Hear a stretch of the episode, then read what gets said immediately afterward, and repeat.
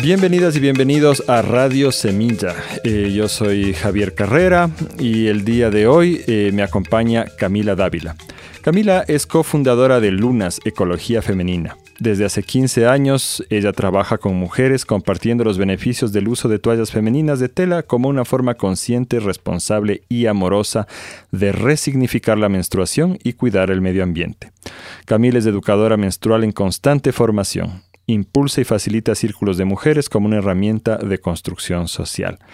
¿Cómo estás, Cami? Hola Javi, estoy nerviosa. estoy nerviosa. Siempre me pongo nerviosa para hablar y después ya se va aflojando la lengua y los nervios también. Qué bueno, ya debes tener full experiencia en esto de hablar sobre este tema. Yo te conozco ya, eso me olvidé decir, somos amigos desde hace muchos años y mm, desde que te conozco estás metida en estos temas. Entonces, eh, primero contemos un poco de qué se trata. Ya lo dije yo, ahora dime tú en tus palabras, ¿qué es lo que hace realmente? Bueno, gracias por este espacio, Javi. Me gusta siempre conversar contigo y me parece súper bonito que ahora estas conversaciones puedan expandirse. Bueno, ¿qué hago yo realmente? bueno, soy mamá. Eh, vivo en Cotacachi desde hace tres años. Con mi pareja tuvimos una hija y este fue el impulso que nos trajo a vivir acá al campo. Buscábamos una vida más coherente con lo que pensábamos, con lo que sentíamos y queríamos dar a nuestra hija un espacio donde no sea tan interferida en su proceso, que esté más conectada con la naturaleza, que conozcamos nosotras también, que seamos parte de una convivencia con personas tranquilas, sencillas, amantes somos de la naturaleza, de la cultura ancestral aquí indígena. Entonces, bueno, estamos aquí desde hace tres años y realmente lo que me apasiona es... Em, el trabajo con mujeres, me gusta mucho relacionarme con mujeres y siento que ahí hay una, una puerta muy, muy importante de transformación social. Y también, bueno, aparte de todo eso, eh, soy parte del grupo de las lunas, de ecología femenina. Nosotras comercializamos toallitas femeninas de tela desde hace 15 años. Ofrecemos a las mujeres eh, este producto como una herramienta, una herramienta para reconciliarnos con nuestra menstruación, cambiar creencias antiguas, creencias que nos enferman, creencias que, que a todo mundo en la sociedad nos perjudican, ¿no? Este tabú tan grande que es la menstruación. Entonces ahora estoy dedicada bastante a eso, ¿no? Y, bueno, con un montón de proyectos para frente. Ahora que vamos entrando en, el tema, eh, te cuento que eh, tú contaste una anécdota que a mí me, me llegó bastante respecto a una chica que cuando tuvo su primera menstruación se asustó porque la sangre que le salía no era azul como en los comerciales. ¿Eso es verdad? Sí, eh, tristemente es verdad y es algo eh, que no es, a ver, y es algo común. Era un taller que estábamos haciendo de confección de las lunas hace varios años y, sí, estábamos hablando de, los usos de la sangre menstrual, de la sangre roja, y, y, esta chica, bueno, nos contó su historia, que su primera menstruación ella no fue acompañada, no tenía idea de lo que le venía, y el, el único referente que ella tenía eran los comerciales de la televisión de toallas sanitarias. Y cuando vino su menstruación, que era roja, claro, fue a decirle a su mamá que estaba enferma que tenía una herida, que estaba súper asustada porque no era, bueno, su mamá le dijo es la menstruación y ahí ella se dio cuenta de que su menstruación era roja y no azul como los comerciales de toallas desechables. Y bueno, sí, en la sangre menstrual, eh, la menstruación, la sexualidad, los cuerpos femeninos están dentro de un gran tabú del que poco se habla, no se conoce, y estos desconocimientos, estos tabús nos, nos encierran, ¿no? Pues a estar en este desconocimiento de la función del ciclo menstrual, de la importancia. Y, y algo que a mí me mueve mucho es esto de, de compartir con, con adolescentes en la menarca, cuando las niñas recién comienzan su menstruación, porque creo que ahí es donde inicia este, esta gran desconexión femenina con nuestros cuerpos, con la naturaleza. Cami, ¿cómo fue la tuya? ¿Cómo fue tu primera menstruación? ¿En qué circunstancias se dio? ¿Qué sentiste? Bueno, mi primera menstruación, eh, la viví casi sin querer eh, ni tocarla. No tenía mucho yo la conciencia de que ay, era asqueroso o algo pecaminoso. Más bien era algo como que prefería no ni, ni verlo, ni tocarlo. Era una cosa muy, muy oculta. Y creo que venía también eh, acompañada de todos los cambios que venían en mi cuerpo, ¿no? toda la transformación hormonal. Habían tantas cosas que estaban abriéndose en mi cuerpo que la menstruación era una más. Y yo tampoco recibí un acompañamiento donde me explicaron, donde me dieron una bienvenida. Me acuerdo que mi mamá trató de algún momento de decirme cómo se utilizan las toallas desechables. Yo le dije, no, ya sé, ya sé.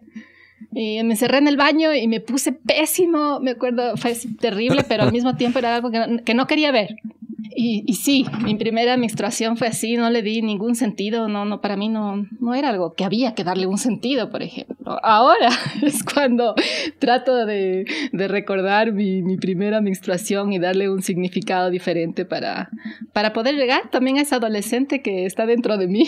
Ahí a veces un poco brava de que no, no se le haya tomado en cuenta, y yo creo que esto es súper importante, ¿no? De, de, dar este espacio a las niñas, porque de ahí viene este problema de la vergüenza con nuestros cuerpos, de este lugar de niñas que no nos explicaron con anticipación, no cuando llega la menstruación y nos dicen ya aquí está tu menstruación y, y esto te va a suceder, o como la mayoría de nosotras nos dicen, ya, ya puedes ser mamá, ya puedes ser mamá, ahora sí cuidarás, por ejemplo, ¿no? sino que te expliquen con tiempo, bueno, tu cuerpo está cambiando, todas las cosas que vienen, o de, o de verle a la mamá como un ejemplo, de ver el baño, el agua, el agua roja, las toallitas lavándose, no sé, eso, eso creo que es mucho más poderoso a que cuando estamos ya con nuestra menstruación en nuestro calzón y manchadas, nos digan, esta es la menstruación y venga todo un discurso de, de, la función, ¿no? De, la menstruación. Como te imaginarás, eh, para nosotros los hombres, esto es un misterio. es, es, un, es, un, aspecto del ser humano que no vamos a experimentar nunca. Y claro, nuestro, nuestro acercamiento, no es un acercamiento, pues básicamente nunca nos acercamos mucho al tema, eh, salvo que nuestras madres sean bastante, lo visibilicen, digamos, ¿no? Cosa que creo que no, no conozco a alguien a quien le haya sucedido. En todo caso, a mí no me sucedió.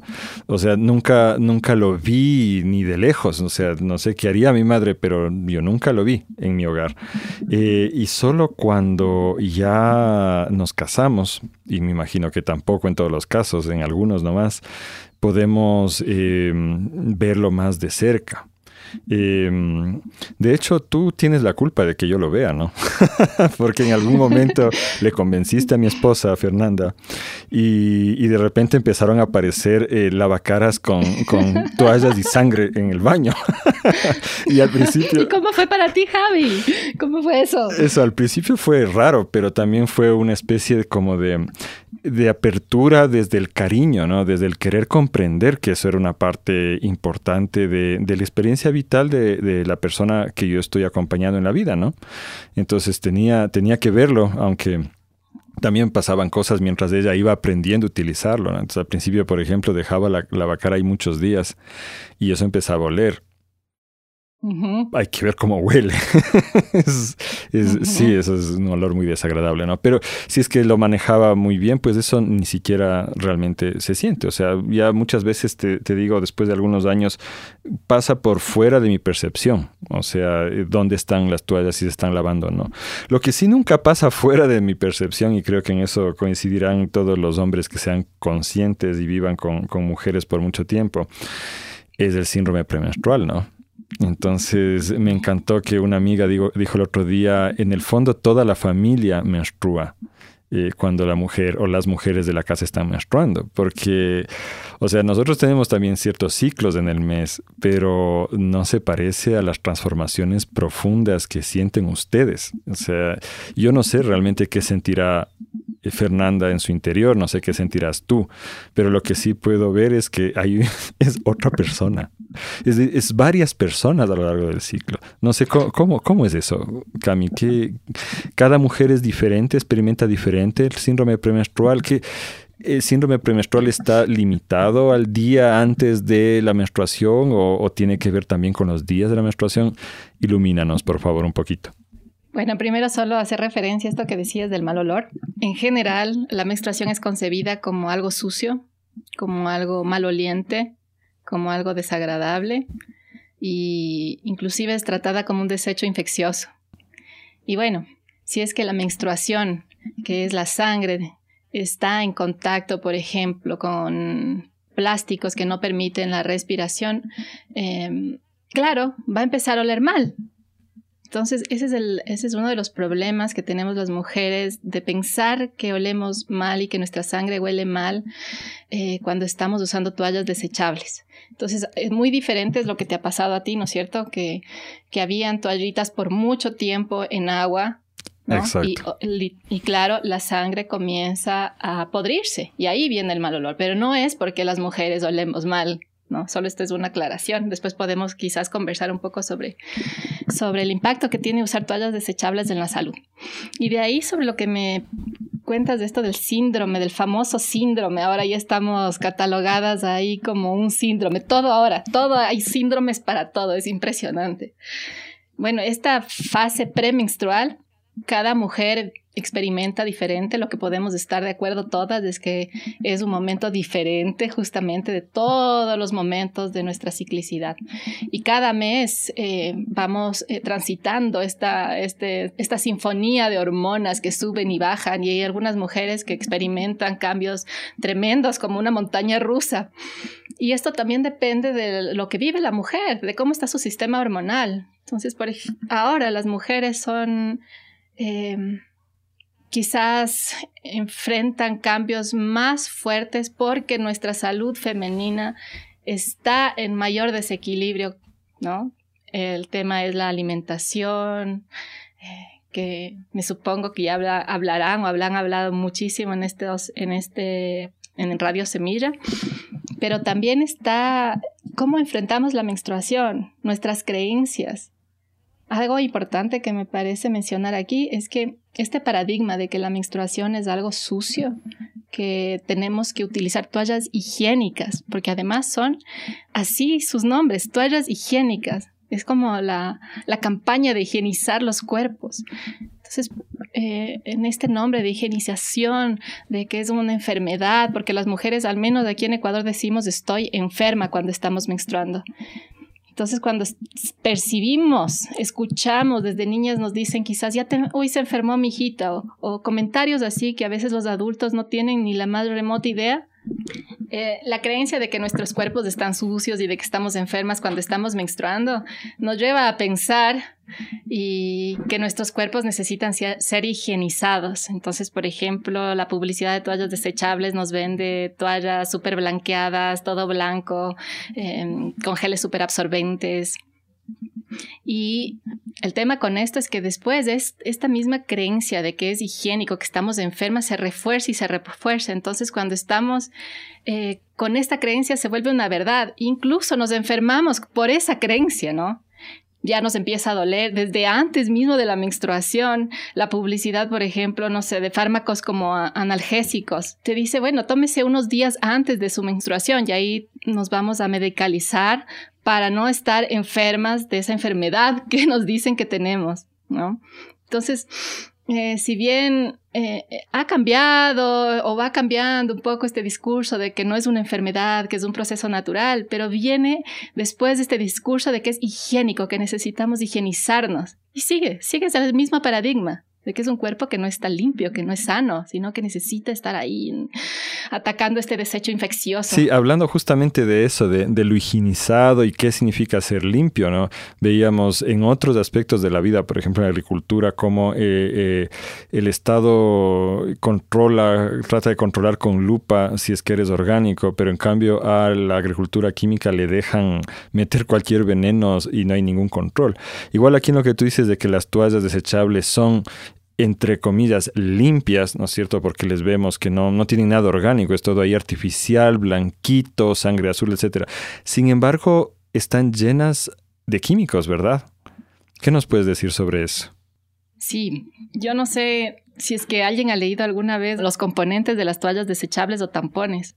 Tú mismo me decías en alguna conversación, Javi, que Ecuador sigue eh, las legislaciones de Estados Unidos. Yo sé por ese país, porque hay una lucha enorme de mujeres que hacen marchas, que hacen un montón de manifestaciones para justamente mm, eh, incentivar, obligar, eh, hacer un derecho de que por lo menos las personas consumidoras tengamos los ingredientes que tienen estas, estas toallas desechables y tampones, porque en Estados Unidos la ley les cuida no es una obligación que sean dichos los componentes. O sea que los componentes que les voy a contar aquí un poquito de lo que contienen no es lo que dicen los ingredientes, sino lo que las personas que investigan, que hacen denuncias, han encontrado en los componentes de toallas desechables y tampones.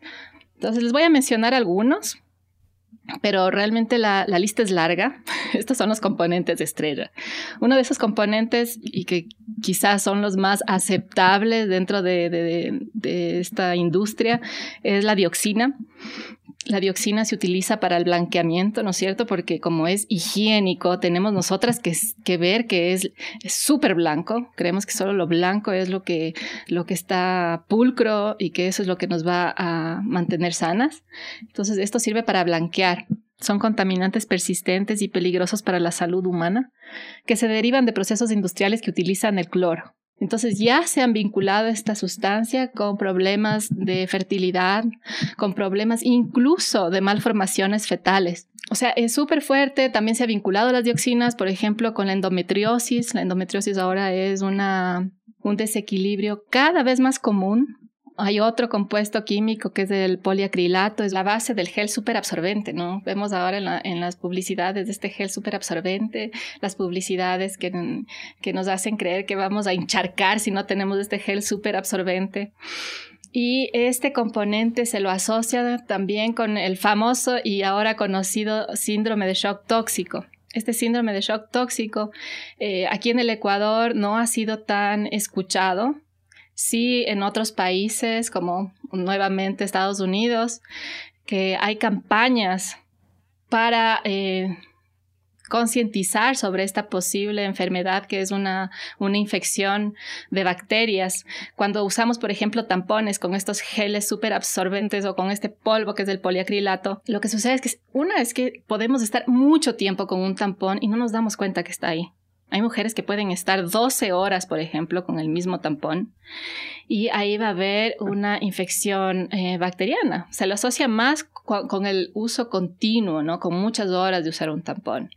Y esto tiene diferentes eh, síntomas, hay dolores de cabeza, hay mm, desmayos, hay vómitos, incluso hay mm, muertes con esto hay algunas muertes, hay juicios que se siguen haciendo, pero son eh, multinacionales muy fuertes, ¿no? Que si ustedes buscan en Internet van a desmentir, todo el tiempo desmintiendo, porque son de las industrias más poderosas de este planeta.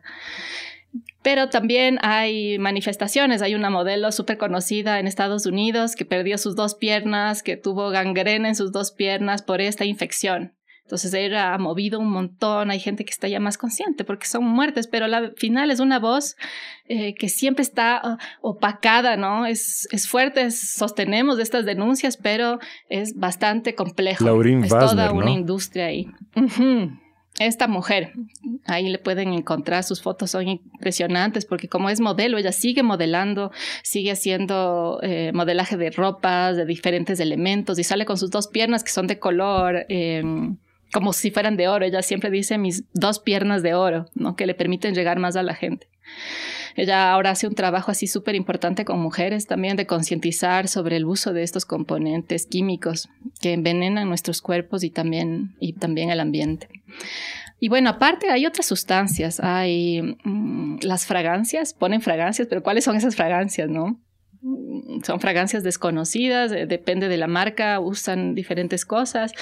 Hay un estudio también que demuestra que en tampones había asbesto. Es terrible el asbesto. Y el asbesto em, hace sangrar es, un grupo de minerales ¿no? que se utilizan en construcción y en toallas sanitarias y tampones. Sí, Cami, la cuestión es que, que el asbesto ha tenido una guerra en contra y claro, la utilización más común es en el Eternit, ¿no? en los techos de Eternit.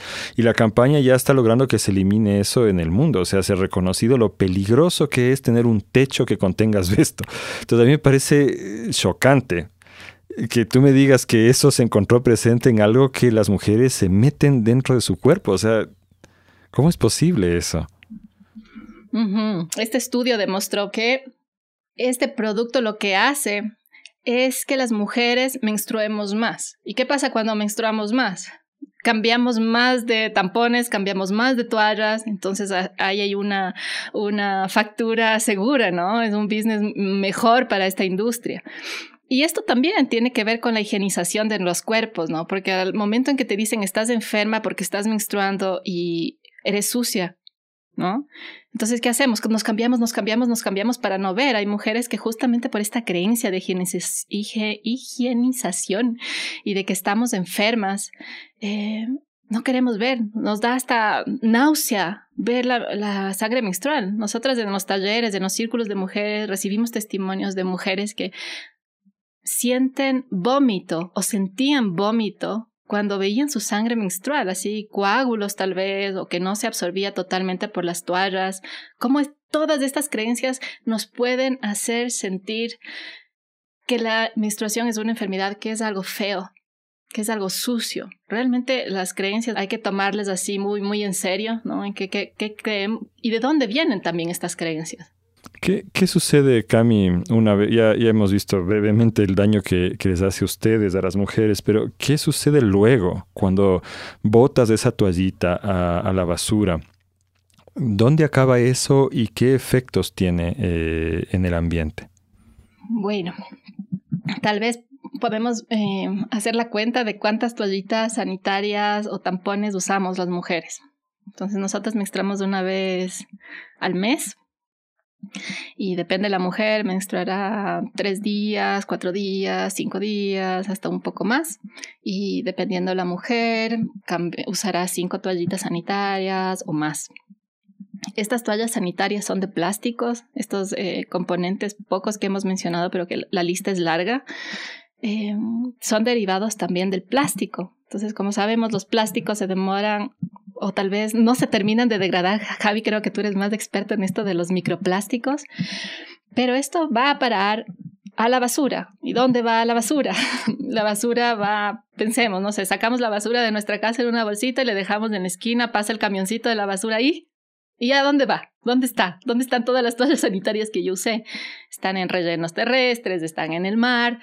Entonces, eh, el problema de los plásticos es un problema súper serio que creo que es algo que ya es muy, muy conocido del impacto negativo que tienen, ¿no es cierto? Ah, una experiencia que a mí me, me, me, marcó muchísimo. Yo trabajaba un tiempo en Isabela haciendo conteo de, de tortugas marinas. Los Galápagos, ¿verdad? Sí, en, en las Galápagos. Y ahí en Isabela, que es una, en la quinta playa donde no entran personas, sino solo para investigación, eh, llegaban electrodomésticos, llegaba de tanto en tanto plásticos, animales muertos y una vez encontré una tortuga de las que nosotros contábamos llena de huevos y estaba atravesada en su garganta un plástico y ese plástico era de una toalla sanitaria y esto no es un chiste, esto sucede, ¿no? Porque las, fíjense ustedes cómo van las bolsas en el agua, parecen algas, entonces los animales ven eso y es un alga y, y pruebo y bueno, ahí, y ahí quedaron. Entonces, estas experiencias son son súper chocantes cuando vemos, cuando entendemos que el camioncito de basura no solo desaparece con el problema de mi territorio, de mi casa, sino que va a los territorios de los demás seres que habitamos este mundo.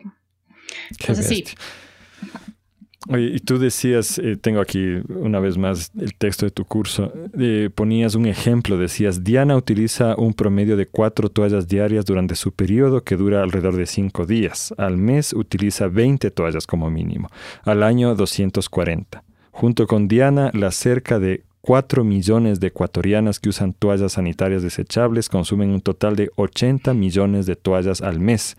Esto quiere decir... Eh, 3 millones de toallas por día y eso solamente es en Ecuador. son cifras que eh, vistas así resultan dolorosísimas en realidad. Pensar que todo eso son contaminantes que acaban en nuestras fuentes de agua, en los rellenos, lo que tú decías del microplástico, que es cuando el plástico se degrada, pero no es que se degradó y desapareció porque tú ya no lo ves, sino que se ha convertido en un plástico microscópico que es aún más peligroso porque ahí ya es absorbido eh, eh, directamente al interior de los organismos eh, vivos del planeta, ¿no? que es uno de los problemas más graves que vamos a enfrentar a futuro. Entonces, es, una montaña de toallas que se llegan a utilizar realmente. Camila, ¿cómo, cómo podemos em, dejar de hacer esto? ¿Cuál es la alternativa? ¿Qué es lo que tú has estado trabajando como alternativa a esta horrorosa situación? Bueno, yo creo que es importante también mencionar que si bien em, las mujeres durante nuestra menstruación tenemos un impacto negativo hacia el ambiente por la cantidad de plásticos, no es una cuestión, ¿sabes?, de yo a veces he sentido como estos discursos, ay, las mujeres eh, contaminan, ¿no? No es esta cuestión propiamente del género que contamina, es esta, esta conciencia, esta cultura de votar de todo desecho, ¿no? Porque todos a diario consumimos un montón de cosas de plástico. Entonces las mujeres en este momento de la menstruación, que es un momento que estamos como más conectadas quizás con la vida porque estamos menstruando, estamos como siendo más salvajes, más animales, más aquí, más conectadas con la Tierra, eh, llamamos nosotras en el proyecto de Lunas a, en este momento de esta energía así muy conectada, hacernos cargo, hacernos cargo de, de nuestra menstruación, de no botarla a la basura. Una por el plástico, pero también de no botar nuestra fertilidad a la basura. Entonces, solo esto quiero mencionar como que no sea nuevamente visto como que las mujeres están haciendo nuevamente algo malo, algo que... Sí. Valga la aclaración. ¿Y, la alternativa? La alternativa, bueno, Lunas desde hace 15 años eh, ofrece eh, las toallitas femeninas de tela. Nosotras encontramos esta, esta maravillosa herramienta en la búsqueda de la permacultura, en la búsqueda de una forma de vida más coherente. Y son toallitas igualitas, muy parecidas a las toallas desechables, que tienen alitas, que tienen una forma anatómica y que son de algodón. Entonces, el algodón de telas coquetas, de estampados bonitos, así, así son, pues, ¿no es cierto? Sí, eso es lo lindo, ¿no? Que podemos salir un poco de esto del blanco, del blanco pulcritud y, irnos un poco a ver qué color me gusta a mí. En esta menstruación yo quiero usar, no sé, el color rosado, verde, con dibujos, florcitas. Hay mujeres que utilizan los colores que a veces ponemos, ¿no? Que también son, por ejemplo, animal print, o más oscuras, más negras. Sabemos de todo, todos los gustos. Entonces, eso hemos eh, hecho nosotras por todo este tiempo. Hemos confeccionado toallitas para recibir el sangrado menstrual. Estas toallitas se lavan. Entonces no botamos a la basura. Y la lavada es un proceso súper especial. Creo que es uno de los limitantes también para algunas mujeres que están interesadas, pero que no tienen ganas de lavar. Que es como, pucha, en mi vida tan agitada, ponerme a lavar toallas, qué asco. Y además con tanto agua que tengo o tanto proyecto, estoy trabajando ocupada, ¿cómo voy así voy a lavar? Pero la lavada no es tan complejo, son, es como un calzón que se nos mancha o cualquier ropa y, le, y lavamos. ¿No? Con, será? Unos cinco minutos de estar lavando. Eh, para nosotros ha sido un proceso súper bonito de dejar nuestra luna, que le llamamos así a las toallitas, en agua fría. Después de esta agüita fría podemos usarla. Por ejemplo, la sangre menstrual tiene muchos nutrientes, entre esos células madre tiene diferentes vitaminas, minerales y podemos poner en las plantas, las plantas crecen lindas, podemos fertilizar. Hay usos de la sangre menstrual, por ejemplo, para ponernos en el rostro como una mascarilla. Hay tinturas que se hacen con la sangre menstrual. Hay arte menstrual, hay mujeres que dibujan con su sangre menstrual, que se pintan su cuerpo con, arte, eh, con sangre menstrual.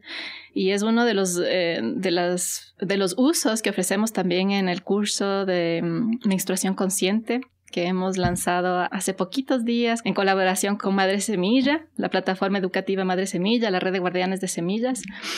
Entonces, bueno, ahí podemos ver ¿no? que que lavar eh, las toallitas no es algo incómodo, que nos toma mucho tiempo, porque después lavamos como cualquier ropa, o sea, con jaboncito, le podemos poner en la lavadora si queremos o lavar a mano, no es así gran cosa, pero este hecho solo de lavar a las mujeres nos puede ayudar enormemente a reconciliarnos. Por ejemplo, no sé, de mi experiencia personal de haber botado a la basura un montón de meses mis toallas sintiendo que era algo sucio, ni le tocaba. Mientras menos lo veía, mejor. Ahora ya lo tuve que ver, me tuve que enfrentar, tuve que tocar, tuve que lavar y ese hecho mes a mes es cuando nos permite ir cambiando esta narrativa, ir cambiando esta creencia de aversión. Solo en la práctica, una vez al mes, otra vez, otra vez es que vamos interiorizando de que nuestra sangre no es sucia, que es una creencia que nos tiene enfermas. ¿Qué sentiste tú cuando empezaste a hacer esto? ¿Cómo fue esa transformación que, nos dices interiormente? Me sentí mm, con bronca, me sentí con mucha bronca. Era como, ¿cómo no sabía esto? ¿Cómo nadie me dijo? O sea, para mí la, la menstruación era toallas desechables, era lo que era, era súper natural, eso es pero nunca había reflexionado, nunca me habían informado de esto. Ya tenía cuando yo conocí 24 años. Como, ¿cómo no me informaron? ¿Por qué? Sentí así como mucha rabia, rabia con mi mamá, rabia con las mujeres, rabia con los hombres, con todo el mundo tenía rabia. Y después, poco a poco, mes a mes, fue como comprendiendo, ve, mira, estaba súper ciega y fue un proceso súper lindo, que, que, realmente creo que fue el, el, por qué hemos hecho esto ya durante 15 años y transmitir a las mujeres de que no voten su menstruación, no voten su luna a la basura, que la pueden sembrar. Y bueno, tantas, tantas puertas que vemos que se abren y que se siguen abriendo con este mundo enorme que es la menstruación, la menstruación consciente. Cami, corrígeme si me equivoco. Yo lo que veo aquí ocurrir en mi hogar, que comparto con una persona que usa sus toallitas, es que ella les pone en remojo en una lavacarita con agua eh, en un lugar donde les llegue el sol. Eh, y luego no sé qué paso intermedio hace, porque lo siguiente que veo es que les puso una lavadora y las lavó. Y yo sí le he pedido que no lave con, con mi ropa, ¿no? Que ella lave aparte con su ropa eso. No sé si tengas razón en decirle eso o no, no tengo idea, pero eso es todo. O sea, yo realmente desde mi perspectiva no le veo nada complicado en realidad. Ahorita que tú dices que tal vez aleje a algunas mujeres, ¿no? Pero esa es la experiencia que yo veo. O, hay un paso intermedio entre la lavacara en remojo y la lavadora. Bueno, lo que nosotros eh, sugerimos hacer es esa, esa agüita que sale de las lunas, la agüita con sangre, la usen. La pueden usar para las plantas, por ejemplo. Y después de eso, nosotros ponemos las lunas con jabón, las enjabonamos, las refregamos un poco. Hay mujeres que, que no les gusta para nada que esté manchado, que eso es algo también importante de mencionar. Como estamos eh, muy entrenadas a mirar eh, lo blanco pulcro, lo blanco higiénico, entonces imagínense ver una mancha, o sea, mancha, botar, y eso mismo tendemos a todas las cosas que tenemos manchadas, ¿no? Ya se manchó la camiseta, ya no sirve, ya no uso, todas las manchas no se ven. Pero que la mancha sea eh, un referente de que aquí corrió sangre, aquí sí hubo sangre, aquí sí, sí hay salud. Entonces, bueno, si las mujeres eh, tienen así como cosa de que esté manchada, hay hay recetas, recetas que vienen de las abuelitas, de dejarle al sol con jabón. Hay mujeres que utilizan agua oxigenada, hay mujeres que utilizan bicarbonato de sodio. Hay diferentes trucos. Las abuelitas lavaban sus pañitos con agua bien fría, incluso ponían hielos. Porque hay mujeres, por ejemplo, que, que creen que el agua caliente va a higienizar ¿no? Va a limpiar esa sangre pecaminosa y sucia y utilizan agua caliente, pero el agua caliente tiñe, fija el color. ¿no? Cuando hacemos, por ejemplo, teñido de, de, telas, ponemos en agua hirviendo. Entonces aquí es lo contrario. Si quieres que te salgan eh, la sangre, eh, lávales con agua fría y con hielos como las abuelitas. Qué bien, muchas gracias. Pasando a otros temas que tienen que ver ya con la cultura. Evidentemente, tú, nos has mencionado varias cosas que, nos remiten a la cultura occidental de los últimos dos milenios su relación en realidad no es solo con la menstruación, sino con la naturaleza en general, una relación de rechazo, ¿no es cierto? Eh, del higienizar, del considerar que todo lo natural es sucio, que debemos superarlo, rechazarlo, trascenderlo de alguna manera. Sin embargo, los tiempos en que vivimos ahora, que estamos como recuperando un montón de tradiciones ancestrales y teniendo una comprensión distinta de la vida, del mundo, más basada en, en, lo natural. Parte de eso es el tema de la interculturalidad también. Y ahí en la interculturalidad hay una discusión que siempre se da. Yo te digo, desde la agricultura lo he visto muchas veces, pero también en otros ámbitos. Y es la relación con la luna. Por algo ustedes también se pusieron las lunas, ¿verdad? Y es en, el paradigma científico, no me gusta decirle científico en realidad, en el paradigma moderno occidental eh, se llegó a considerar que todo eh, lo que se pensaba de influencia de la luna en las culturas ancestrales es mentira, es falso. Sin embargo, quienes hacemos una agroecología, por ejemplo, científica hoy en día, nos damos cuenta de que en realidad sí hay una relación directa entre el ciclo lunar y lo que ocurre con la vida. ¿Cómo es la relación entre la luna y el ciclo menstrual, Cami? ¿Hay una relación? Sí, y hay una bonita relación. Eh, les invito a las mujeres que tal vez no han estado muy conectadas con la luna, con las fases de la luna, de, mirar el cielo cuando están menstruando, fijarse qué fase están, por ejemplo, si están eh, en la premenstruación, en la menstruación, en la ovulación, fíjense en qué están. Y mm, es lindo que ahora hay esta herramienta tan linda de anotarnos, ¿no? nuestra, nuestros ciclos en un calendario lunar, en un calendario circular. ir anotando, por ejemplo, no sé, mi menstruación estoy en, en luna menguante o en mi menstruación estoy en luna nueva, no sé. Y anotar qué es lo que les sucede. Por ejemplo, eh, ustedes han de haber visto que su menstruación también va cambiando poco a poco, ¿no? Siempre está menstruando para los que ya han visto su cielo y se dan cuenta en qué, en qué luna están, que su menstruación va cambiando de luna. Poco a poco va cambiando. Y no es lo mismo menstruar en luna llena que menstruar en luna nueva. A mí, ¿Ah, por, ejemplo, en, mi caso, cuando estoy en luna llena, es donde más cólicos he tenido, por ejemplo. Es como una energía como más fuerte, ¿no? No está hacia, tan hacia adentro, sino me moviliza mucho más todo mi líquido en mi cuerpo. En luna nueva es más suave, estoy como más para adentro, más hacia ese, hacia ese lugar. Pero cada mujer es un universo y cada una sentirá. Entonces, la luna nos recuerda que las mujeres también somos cíclicas, que las mujeres tenemos cambios, que no somos lineales, que no estamos siempre igual, que podemos mirar una situación, si analizamos una situación cualquiera durante el mes, podemos darnos cuenta que esa luna va a tener diferentes miradas. Que parece como que tuviéramos diferentes mujeres que nos habitan cuando estoy en mi premenstruación no estoy así como para estar mm, con mucha paciencia de que me digan cualquier cosa. Para mí es lo que va y lo que no va. Eso, eso es lo que siento. Estoy sin máscaras. Entonces, esto va cambiando. Entonces les invito a esto, ¿no? De, de, conectarse con la luna, de ver que la luna tiene un ciclo muy parecido a la mujer.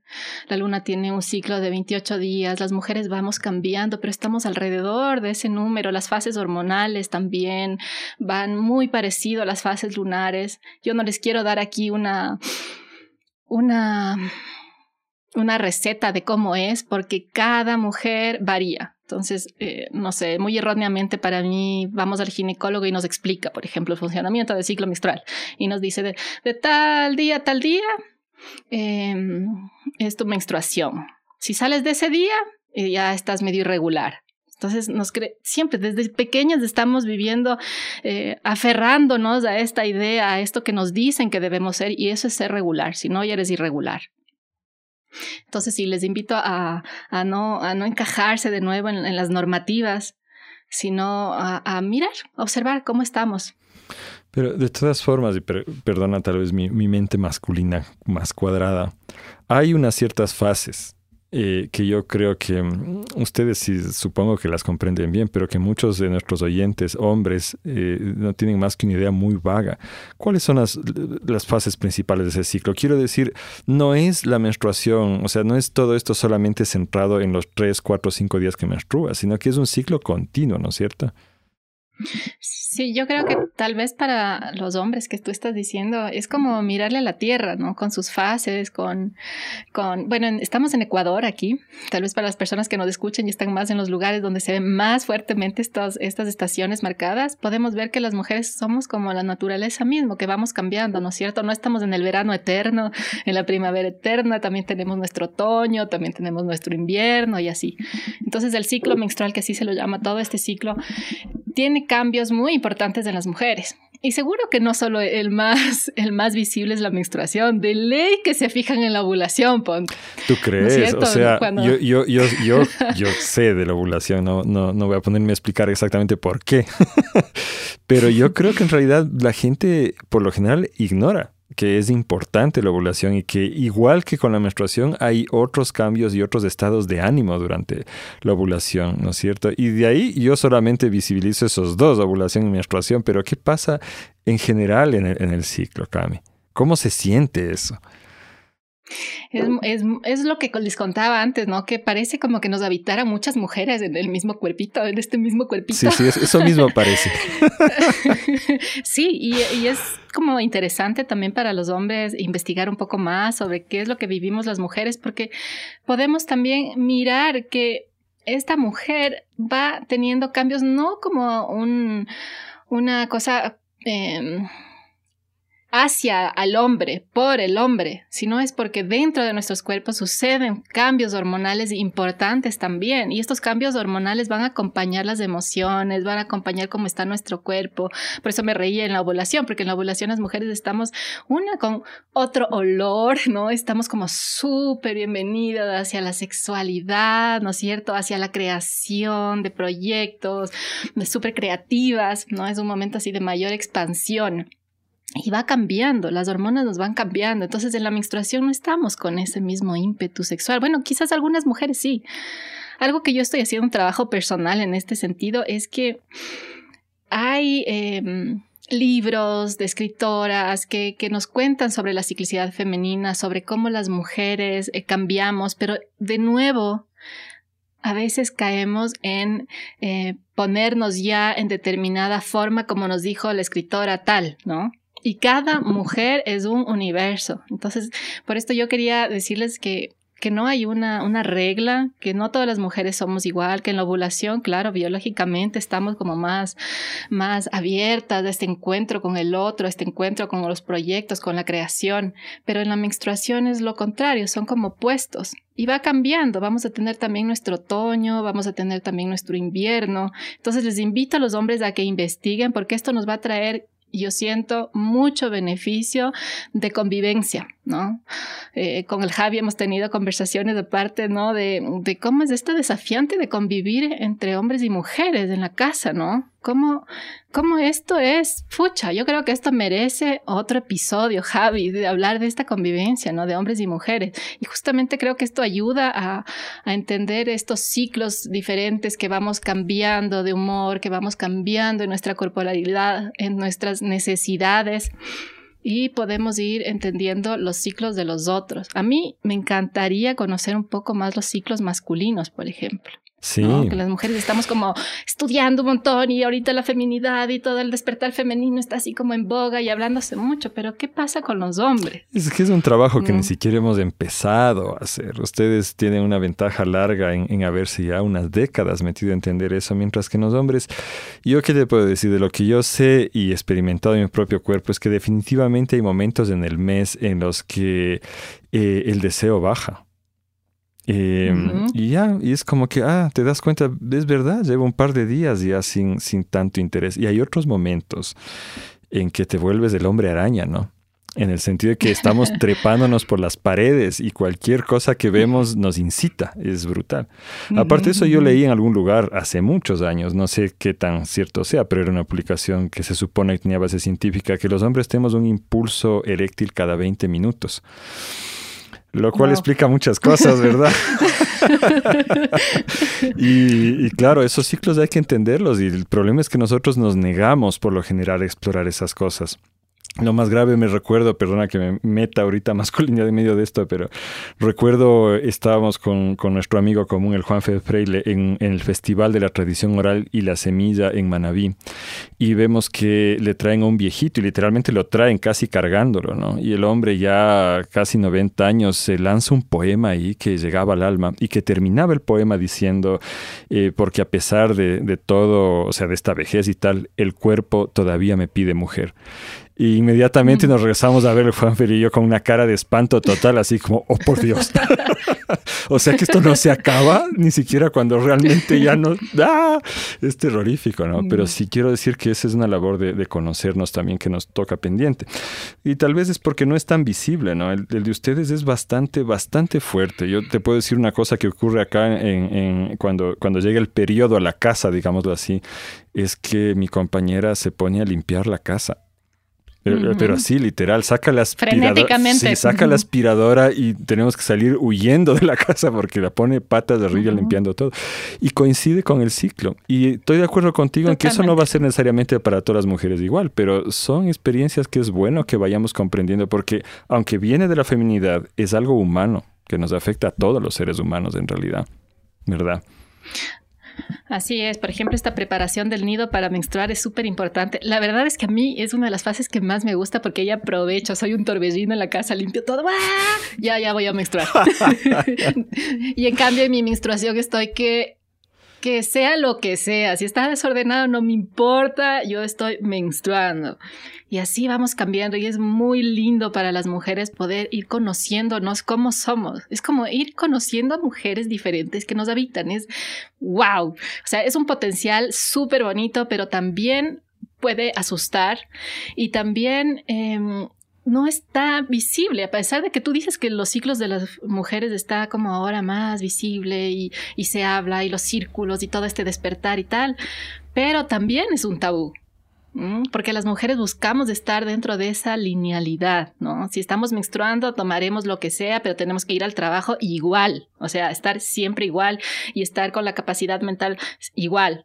Y podríamos sacarle mucho más provecho a la sociedad, a la vida, si podemos respetar estas fases hormonales, estas diferentes necesidades que vamos teniendo, porque podríamos producir con mucho mejor calidad y diferentes formas, que eso es lo maravilloso. Entonces, este es el trabajo también de Lunas en la educación menstrual, en la comprensión de, de, nuestros, de nuestra ciclicidad y poco a poco vamos, una vez que nos vamos comprendiendo, compartiendo con nuestros compañeros, con los hombres, con las personas menstruantes también, porque no solo las mujeres menstruan, sino también personas que no, no se consideran mujeres, pero que menstruan, ¿no? Y que ese, ese es un un, grupo que no, se, no es visibilizado tampoco y que es importante. Desde Lunas promovemos eso, ¿no? Como eh, ir educándonos, ir eh, concientizándonos de los ciclos naturales al mismo tiempo que eh, concientizamos sobre la importancia de la naturaleza, como les decía esto de la que las mujeres somos eh, cambiantes y cíclicas como la naturaleza, de mirar también, mira, la naturaleza también es un ser, es un ser cíclico que cambia. ¿Qué necesidades tiene? No siempre es igual. Cami, esto se siente como una aventura ir descubriendo, ¿no? Descubrir que, como en otros casos, el mercado laboral y la realidad natural humana a veces se contradicen mucho. Ir descubriendo todas las cosas que estamos hablando contigo en este momento es emocionante, pero al mismo tiempo me deja una preocupación. ¿Por qué tenemos que estar descubriendo esto? Como, como quien hace una arqueología del saber, como, sí, pues como que fuéramos detectives tratando de entender, cuando en realidad esto debería ser educación porque es algo que ocurre a todas las mujeres. ¿Cómo es posible que esto no, no sea parte de la educación básica que todo ser humano recibe? O sea, ¿cuántos problemas nos ahorraríamos, incluso los hombres, ¿no? si pudiéramos entender esto mejor, si nos enseñaran desde chiquitos cómo funciona el organismo humano y todo lo que eso tiene en relación con la cultura? Entonces, ¿qué, ¿cómo ven ustedes esto desde Lunas y qué están haciendo ustedes para promover que esto se dé a conocer? ¿Sueñas tú en algún momento en que ustedes ya no tengan que educar sobre esto porque ya en las escuelas mismo se eduque, o mejor aún, en los hogares mismo se eduque? Sí, sueño, claro, por eso estamos aquí, sueño y veo también transformaciones importantes, ya veo familias que han cuidado mucho su, su ejemplo, madres que ahora comparten con sus hijas, dando el ejemplo de que la, menstruación es natural, que ya no tienen que estar explicando tanta cosa, sino que los niños solo miran como algo natural. Entonces sí se está dando, pero realmente la educación menstrual creo que es algo que recién se comienza a visibilizar y a sentir la necesidad. Nosotras hemos hablado en Lunas desde el inicio de conciencia femenina y ahora veo que, que se habla mucho de educación menstrual y va por ahí. Eh, nuestro trabajo no sería posible, nunca podríamos ofrecer toallitas de tela para cambiar la forma como gestionamos nuestra menstruación si no compartimos el por qué. Estamos también mucho en esto, en esto de por qué, por qué, por qué todo, ¿no? y, poca escucha de ¿qué, siento dentro. ¿Esto está bueno para mí o no? La educación menstrual em, es,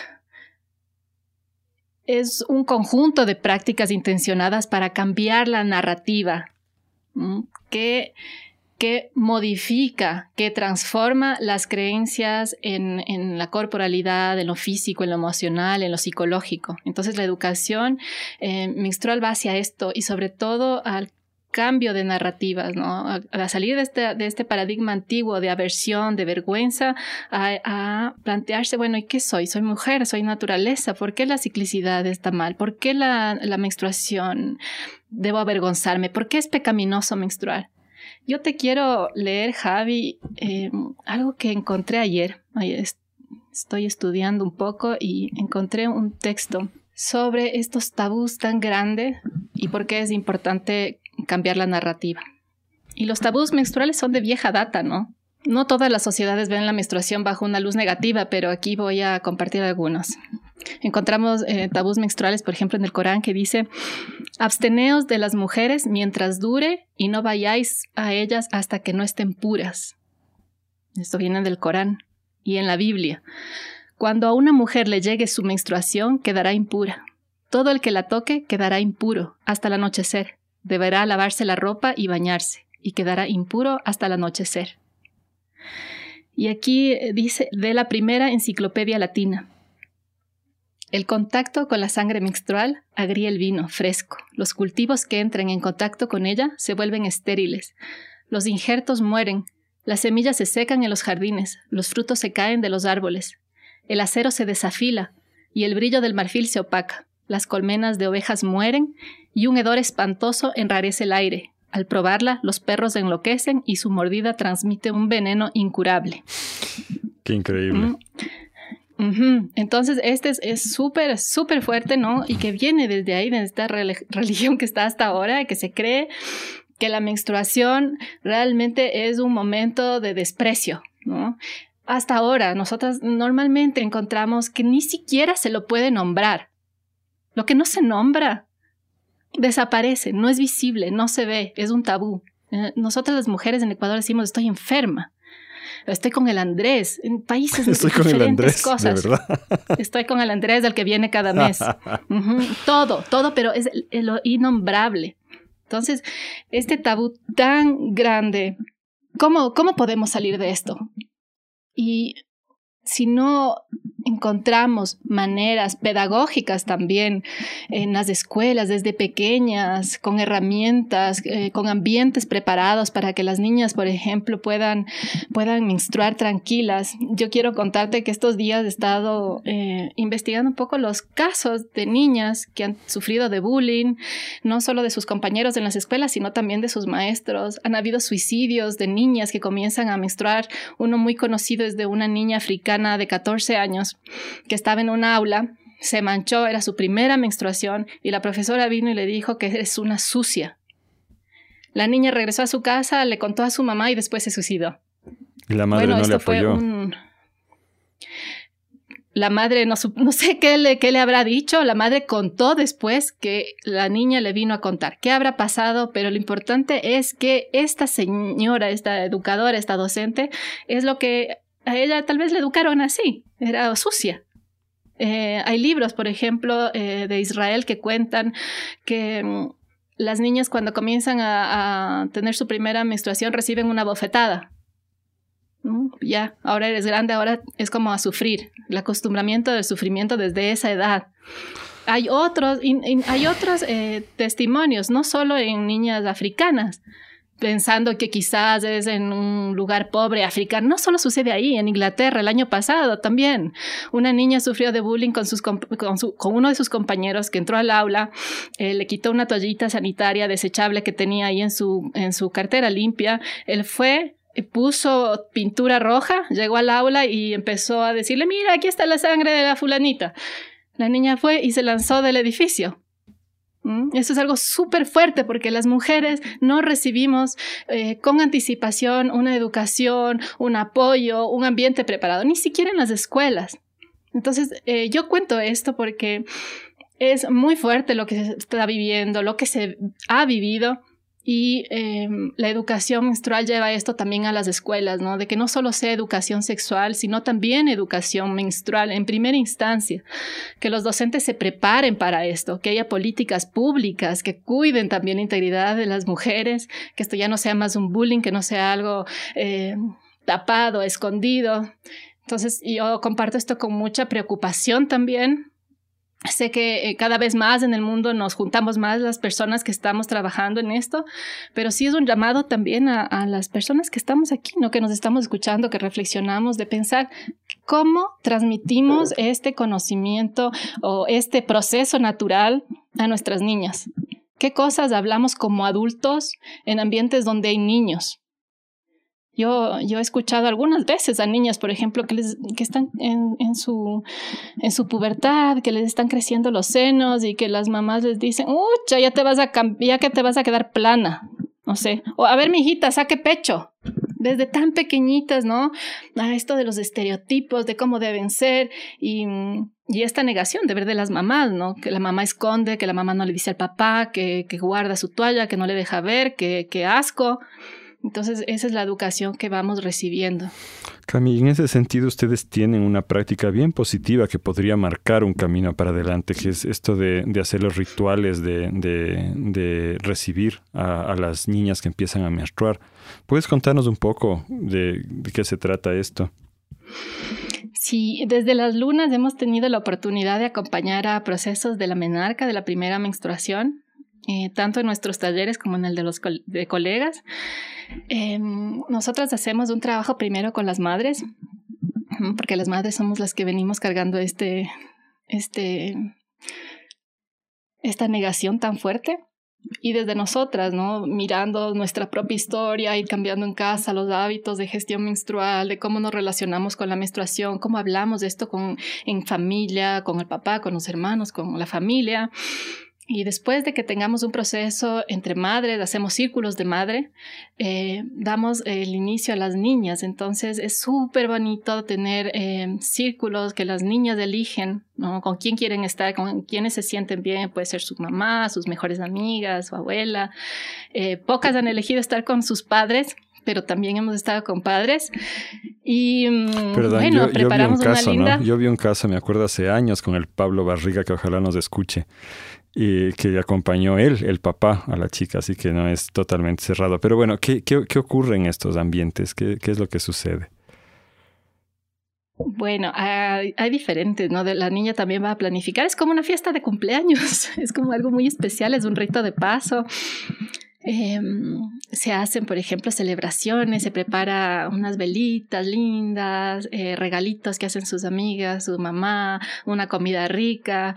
Eh, podemos en diferentes eh, circunstancias, dependiendo dónde estemos, estar en la naturaleza, conectarnos con, con, el espacio donde estamos, decirle cosas lindas que deseamos para este nuevo inicio, para este inicio a la ciclicidad, darle la bienvenida. Entonces la niña siente este, esto lindo de, ay, estoy creciendo estoy entrando en la ciclicidad y ya no es, ay, estoy enferma, qué feo, o con este miedo y angustia de no saber qué me está pasando.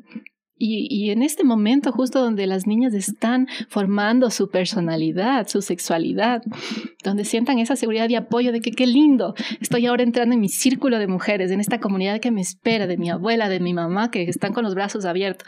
Esto en las niñas va a traer una autoestima, un empoderamiento muy importante, una seguridad en sus cuerpos, en la autonomía de sus decisiones y sentirse que no está sola, que está apoyada y que todas menstruamos. Qué hermoso.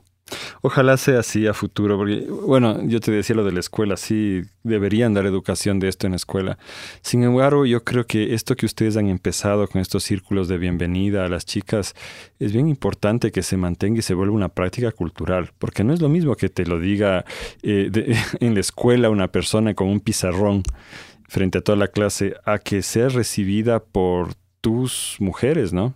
Tu mamá, tu abuela, etcétera, en estos círculos eh, más íntimos, más cercanos que son tu vida real, ¿no? La, parte de tu vida real, eso me parece muy hermoso. Aparte de eso, tú también estás trabajando con círculos de mujeres. Eh, ¿Puedes describir de qué se trata y si trabajan también este tema ahí? Sí, bueno, los círculos de mujeres para mí es un espacio, uy, como súper importante en mi vida. Para mí los círculos han sido un espacio de contención, de sabiduría, y que viene, viene esto desde épocas antiguas, ¿no? De las mujeres encontrarnos, de compartir eh, cómo estamos, cómo están nuestras familias, cómo está la salud de nuestras familias, cómo va la alimentación, qué problemas tenemos, cómo nos apoyamos las unas a las otras. Entonces, los círculos de mujeres, para quienes no, no conocen, son espacios, como mencionaba, de sabiduría, de sostén personal, de construcción social, de, mm, de espacios de diversión también, de disfrute, de compartir lo que nos está pasando. Por ejemplo, en las parejas, ¿no? A mí me ha apoyado mucho, inclusive en mi relación matrimonial, solo ir y escuchar cómo vive mi compañera de círculo, cómo está ella, cómo hace con diferentes situaciones, con los guaguas, etcétera. Entonces, espacio de compartir. Es un espacio que tiene pautas también, ¿no? Que una, al estar en círculo, nos sentamos en círculo, ponemos una velita en la mitad con un propósito, con una intención, y hay diferentes círculos, o sea, hay diferentes formas de hacer dependiendo el tema que se quiera hacer, dependiendo el círculo de las mujeres que están, pero las pautas son eh, de las más importantes que lo que compartimos en el círculo se quede en el círculo, ¿no? Que, que, esa es la experiencia profunda de lo que una compañera de círculo está llevando, está abriendo, está proponiendo. Y también eh, algo que me gusta mucho es esto de hablar en primera persona, ¿no? De, salir un poco del quién dicen qué me han dicho que, sino yo siento esto, esta es mi experiencia, esta soy yo. Entonces, como hay ciertas pautas que van marcando un ambiente preparado para que dentro de este ambiente las mujeres tengamos seguridad de expresarnos y también de escuchar. Entonces siento yo que es como un organismo que se va regulando a sí mismo para que puedan darse procesos de sanación, procesos terapéuticos, procesos de creación, de creatividad Aquí en Cotacachi, por ejemplo, hemos tenido la experiencia de compartir en círculo con mujeres dirigentes de comunidades, con varias temáticas trascendentes para todas. Y tenemos un círculo constante que nos reunimos una vez con mujeres de Cotacachi, Otavalo, Atuntaki y también de Ibarra. En este círculo, por ejemplo, aparte de ser un espacio importante para el sostén y disfrute de cada una, también espontáneamente ha ido emergiendo la necesidad de apoyar a diferentes causas cercanas a nosotras, por ejemplo, el apoyo a madres para que sus partos sean asistidos por mujeres parteras tradicionales de aquí de Cotacachi, el recolectar ropitas y varias tantas cosas que las madres necesitan. Coordinar con grupos de mujeres mayores, por ejemplo, que tejen y que han donado sus chambritas para los recién nacidos. También apoyo a mujeres que han pasado situaciones de violencia muy difíciles. Y así, hay diferentes círculos, diferentes temáticas. Y, y personalmente yo tengo una esperanza muy, y una seguridad que los círculos de mujeres sí son espacios de transformación social, sí son espacios de construcción de una nueva forma donde podamos respetarnos los unos con los otros, donde no hayan jerarquías, donde no estén diciéndonos cómo se deben hacer las cosas, sino realmente eh, partiendo de las necesidades auténticas de, las integrantes. Eso suena tan lindo. Em, Cami, tú mencionaste hace un rato que has hecho ya un curso, ¿verdad? Eh, ¿De qué se trata este, este curso que estamos ofreciendo en la plataforma Madre Semilla? madresemilla.com para los que tengan eh, curiosidad. ¿De qué se trata este curso? Este curso se llama Alma Menstrual. Es un curso que mm, lo hemos lanzado hace poquito, está nuevito, salidito del horno. Al mismo tiempo que salidito del horno es una compilación de 15 años de trabajo con lunas, con mujeres de todo el Ecuador. Es un curso que mm, propone una visión amplia sobre la menstruación, sobre la gestión menstrual, lo que contábamos en, este, en esta conversación, ¿no? sobre el impacto que tiene el uso de toallas sanitarias y tampones, los diferentes desórdenes en el cuerpo, en la psicología, en las emociones, en nuestra sociedad, en nuestra cultura, y también una mirada de cómo podemos ir eh, conectándonos, resignificando nuestra menstruación. Enseñamos a hacer toallitas de tela, que cada una se pueda hacer sus toallitas, que es muy simple. Ya no tenemos que depender de no sé qué multinacional que nos venga a salvar de esta, de esta contaminante, sino que realmente comenzamos a valorar que, tenemos medicina dentro.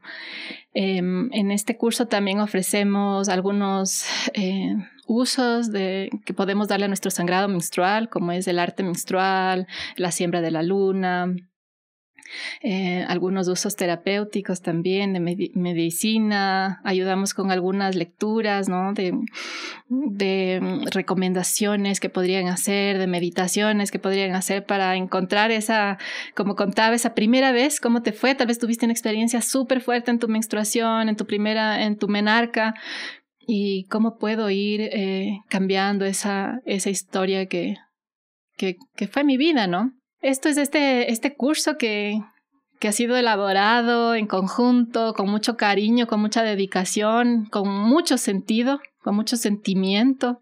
Entonces les invito también a quienes están interesadas en, en, seguir profundizando desde su propia vida, desde su propia experiencia, tener una introducción a este universo femenino a que vengan a la plataforma Madre Semilla, se inscriban, los costos son muy bajos, pero todo lo que van a encontrar aquí es algo que está accesible para todas.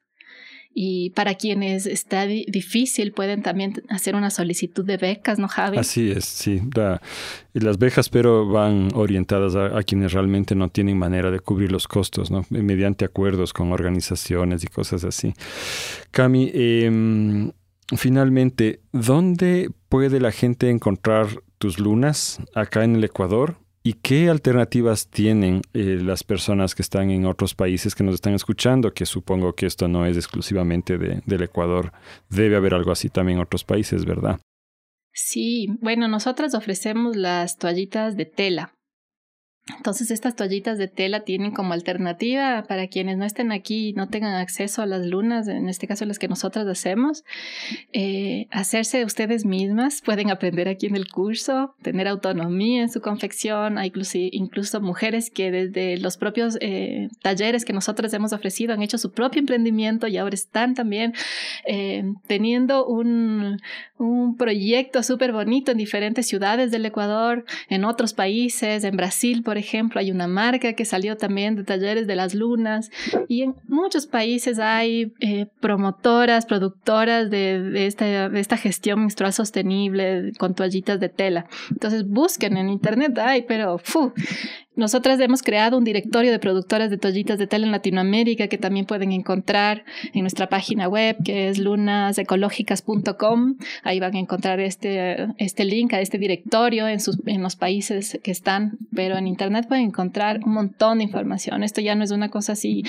pequeña si bien tenemos un monstruo enorme que pisa fuerte, este monstruo de las transnacionales desechables con este paradigma viejo, antiguo de los de esto, ¿no? De negar nuestra menstruación, también hay mucha gente que se está sumando cada día más a eh, tener una menstruación responsable con el medio ambiente, responsable con nuestros cuerpos.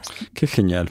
El único futuro posible es sostenible, Cami, ¿verdad? Y el trabajo que están haciendo ustedes realmente cubre uno de los aspectos más fundamentales e íntimos de la experiencia humana, que nos atañe a todas las personas a la final. Yo te agradezco muchísimo haber compartido todo esto, me siento honrado de verdad.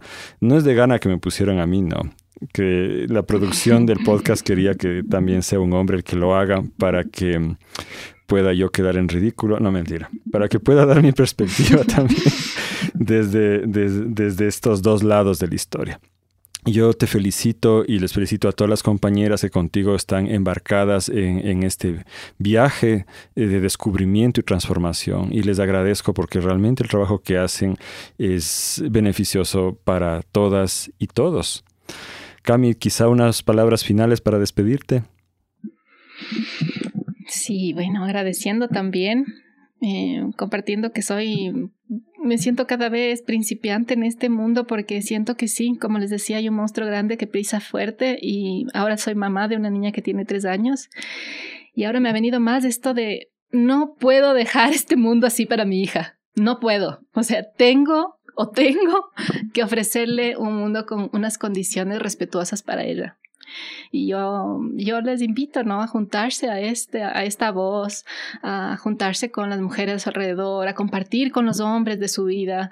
Hay libros súper bonitos que también son para hombres, para comprendernos un poquito más de nuestra ciclicidad. Ojalá nosotras también podamos tener esta, esta curiosidad, este interés de conocer los ciclos masculinos porque creo que es básico llevarnos bien, llevarnos bien para poder tener eh, constancia y bases sólidas en estas, en estas propuestas sostenibles para todos, para todos.